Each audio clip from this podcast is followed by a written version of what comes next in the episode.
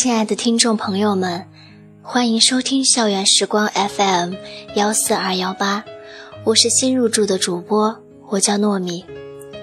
作为第一期节目，本想给大家讲个温暖的故事，后来却被这篇说谎症吸引了。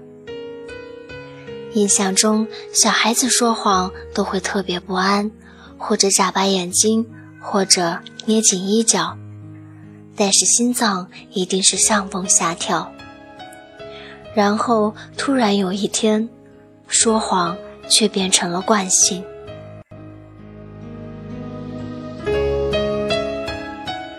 来自天宫宴的说谎症，来自这个充满谎言的时代。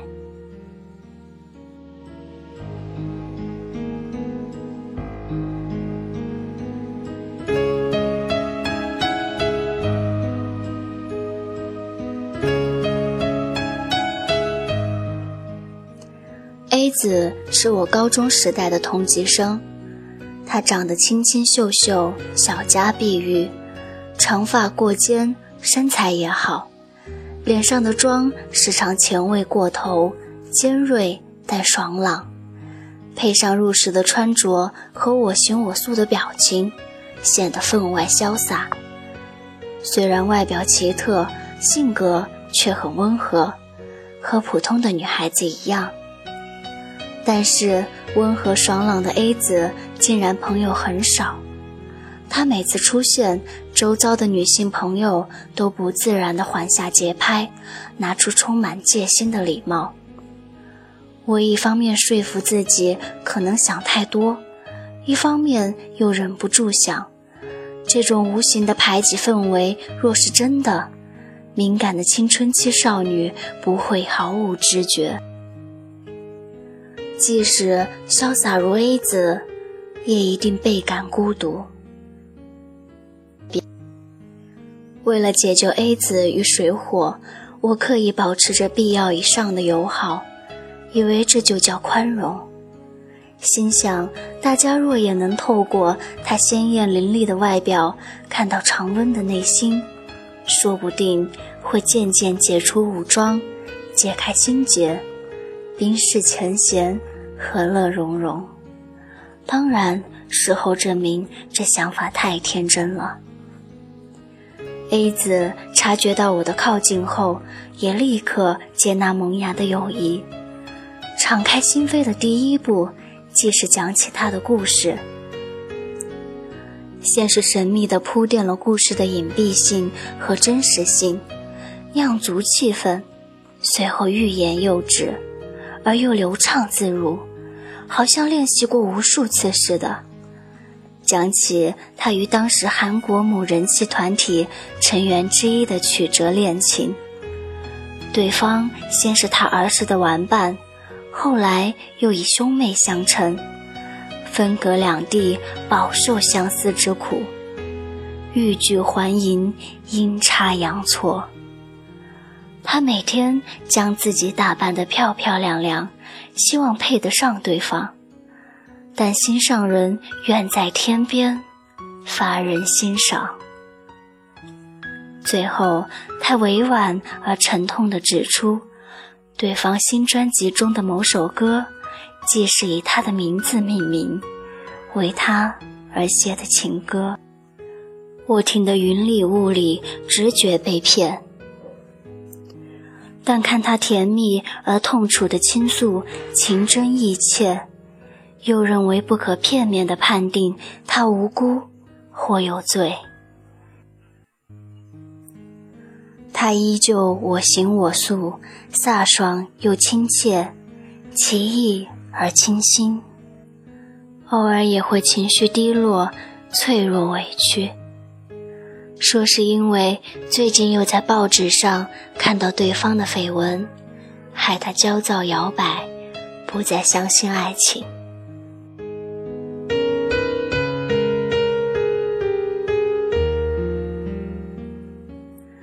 就这样过了一段时间，终于有人告诉我，他这出长距离偶像恋爱的戏码，已先后跟各路朋友讲过很多次。早就不是秘密，故事在无数次的讲述中丰满又删节，精修成他满意的样子。但是结局应该早就定下了吧？我有点不解，如果他想要自由地活在自己创造的想象里，为什么不设定一个更好的剧本呢？沿眼下的故事走下去，几年后偶像成家立业，天高地远，与他的恋情不也注定以不得善终结尾吗？这样顽固地坚守着即将粉身碎骨的谎言，就好像在自己的心头肉上反复打磨一座可笑又悲壮的浮雕，真的会得到满足感吗？会比较幸福吗？当时的我尚且无法理解，而说出 A 子众所周知秘密的人，是 A 子的好友 B 子。B 子的家境极好，长得美艳，温柔婉约，开特制的跑车，提限量版的包包，却从不炫耀。在朋友间也极有人缘，年纪比同级生稍大个几岁，因此大家都很爱听他讲述多出那几年的经验，希望通过靠近他获得他的视野。本以为像碧子这样占尽天时地利人和的美女是不会有烦恼的，然而据他所说。他其实常为围绕在身边的追求者们所苦。J 先生既风度翩翩，又孔武有力，傲居群雄却愿意为他屈尊，当街替他绑鞋带。M 先生是经纪公司的老板，有实力又有诚意，邀他当艺人，又要他当女友。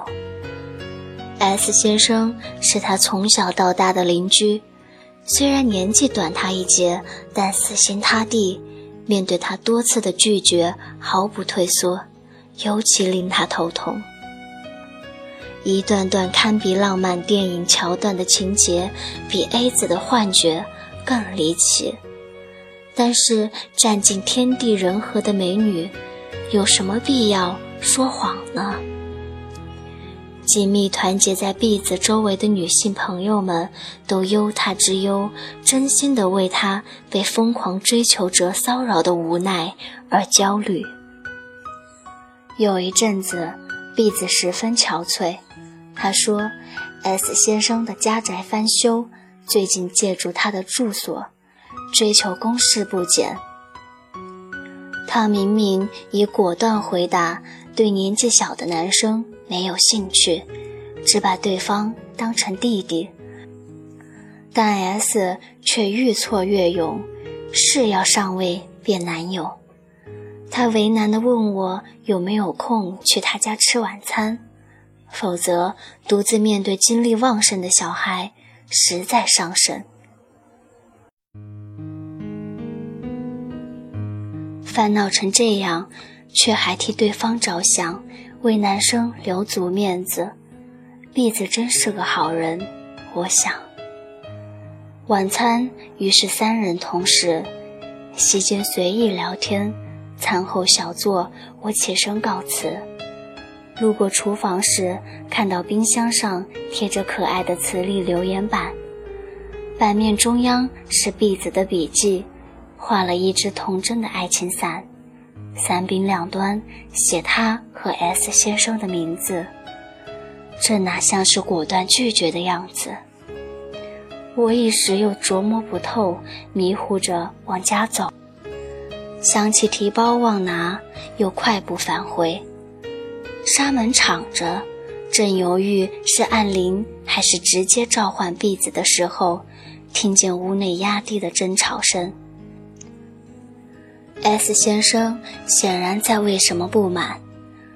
碧子的声音楚楚可怜，仍旧温柔婉约，解释说：“别生气了，他听说你家境好，长得又优，才一直拜托我介绍你们认识。不然我也不想叫他来家里。而且我想你们年纪又差不多，说不定他才比较适合你。过几年你就会开始明白年轻女孩的好，不再喜欢我了。我真怕你被小丫头抢走。你喜欢她那一款的吗？那你会一直喜欢我吧？那我告诉他不要妄想拆散我们好了。我迟疑了好几秒才明白。我就是婢子口中的那个他。悬在门铃上的手指缩回来，包也不敢拿，慌忙逃走。那之后，婢子待我如常，仍旧可爱可亲，人气高涨。同时，他和 A 子也继续当着常伴左右的好朋友，一位守着与巨星干涸的爱情。一位清心寡欲却被所有优质的男士热烈追求，两人互相堆砌、艳羡和鄙视着彼此的美梦。当然，美梦本身是没有错的，A 子和 B 子都没有错。我虽然痛恨说谎，但也相信，必须用谎言麻醉自己的人，都有无法言说的苦衷。尤其是除了青春一无所有的青少年期，无论怎样的梦想，都是能支持自己活到明天的希望。那是对过去疑虑、对现在茫然、对未来恐惧的小孩子，竭尽全力的给自己编制的漏洞百出的安全网。这样一来，我们一无所有的人生。至少就能够一无所有的更加精彩，更有价值了。而这张安全网却并非未成年专利。几年前，我偶然结识了 C 子，介绍我们认识的共同的朋友 D 子，对他称许有加，说他家世显赫，人脉广泛，但性格温柔低调。元气十足，是个不可多得的好友，于是如约相见。C 子确实活泼可人，不拘小节，但与弟子的描述相去甚远。他独自在海外留学，过着清苦的日子，吃穿用都节约过头，出来玩常常故意忘带钱包。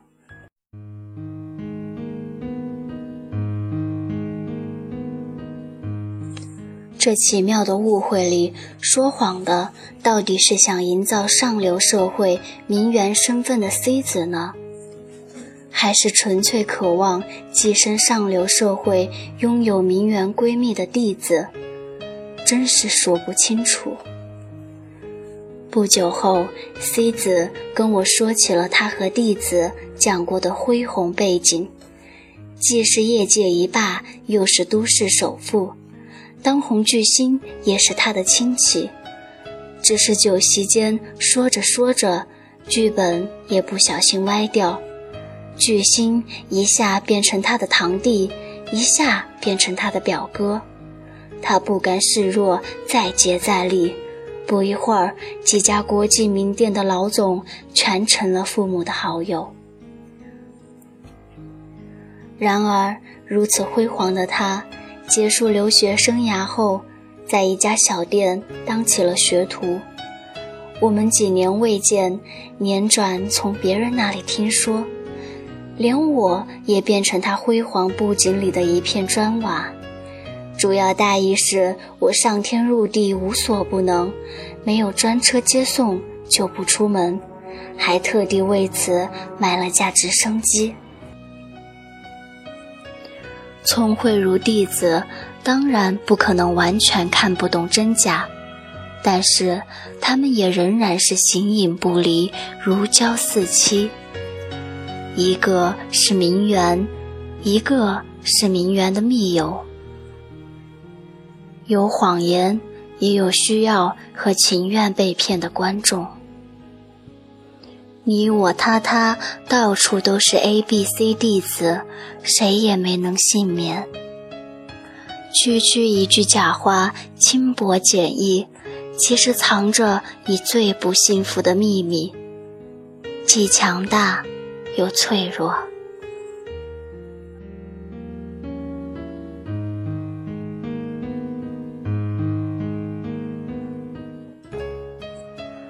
它能带你撑过今天，成就姻缘，巩固友情，增进自信，滋润虚荣。但是，那个需要不断用幻想填补的无底洞一样的鸿沟，同样也是你的把柄。甘愿用血汗和口水为他牺牲的那个幻象，既是最重视的东西。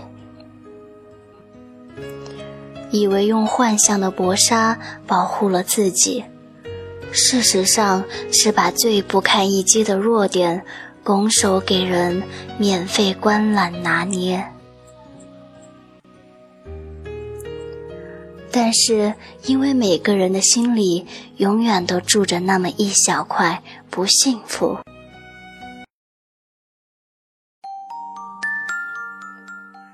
所以说谎症。大概无法痊愈吧，永远不会消失，只是越来越像真的。你只看到我钻石般晶莹，却不知道那是颗玻璃的心，捧在手里会刺痛你，不轻拿轻放很容易破碎。坚强的外壳，干净的质地，越脆弱越会装饰，天生注定。洁癖